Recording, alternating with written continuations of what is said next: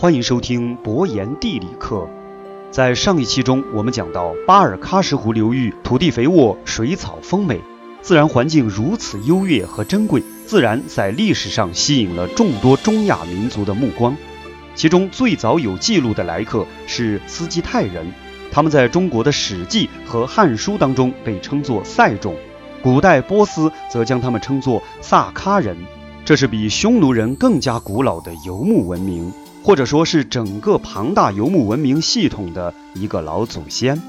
古斯基泰人主要活跃在里海以东、以北的欧亚草原地区，其范围东到中国天山，西到南俄草原及今天乌克兰的第聂伯河沿岸，是一个半游牧半农耕性质的民族。斯基泰人本身没有文字，但善于冶炼和打造金属器物。只能通过考古发掘和周边国家民族的文献史料上的只言片语去做出推断。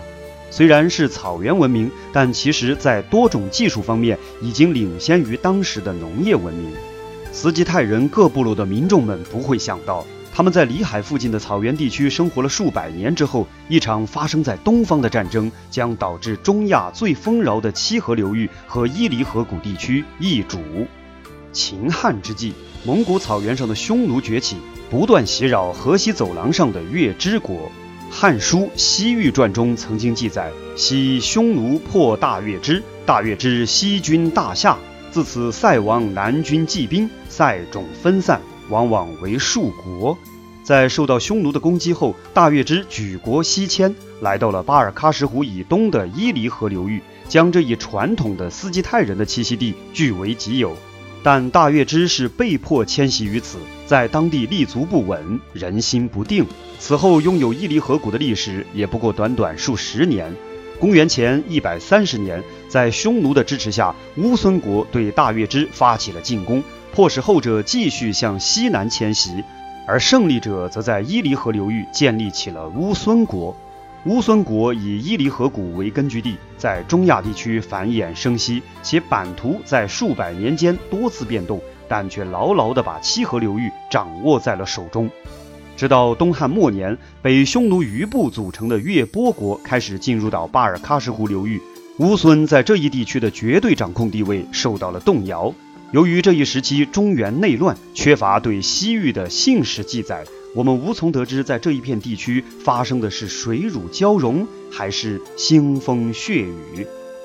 虽然草原地带的势力变更纷繁复杂，但从地理上来看，由于天山山脉的阻挡，对七河流域产生重大影响的主要是西南方向的中亚河中地带以及东北方的蒙古高原。直到更强大的俄国从西北方杀来，改变这一格局。当北魏统一北方，中原王朝再次向天山至巴尔喀什湖之间地区投入兴趣的时候，这里已经没有了乌孙与月波，有的只是经历了数轮洗牌融合之后产生的游牧政权高车汗国。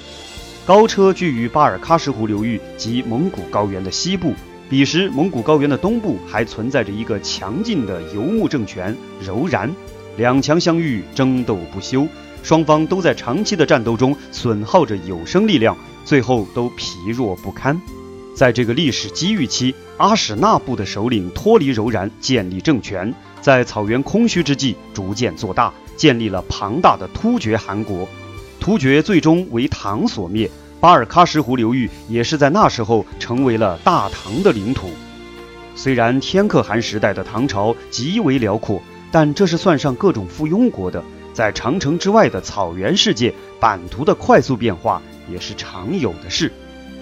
蒙古帝国建立之后，成吉思汗将西伯利亚地区和巴尔喀什湖以西的中亚部分地区赐给了长子朱赤的金帐汗国，将巴尔喀什湖以东以南的地区赐给了察合台。十五世纪，金帐汗国分裂，其中一部分成立了哈萨克汗国，在中亚地区就形成了一种微妙的平衡。即以巴尔喀什湖为界，西边归属于哈萨克人，东边归属于蒙古人。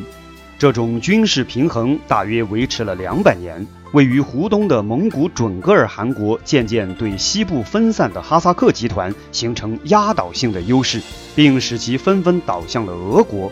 一七五九年，乾隆完成了灭准噶尔、平定大小和卓的历史任务，却也造成了战场十室九空的现实局面。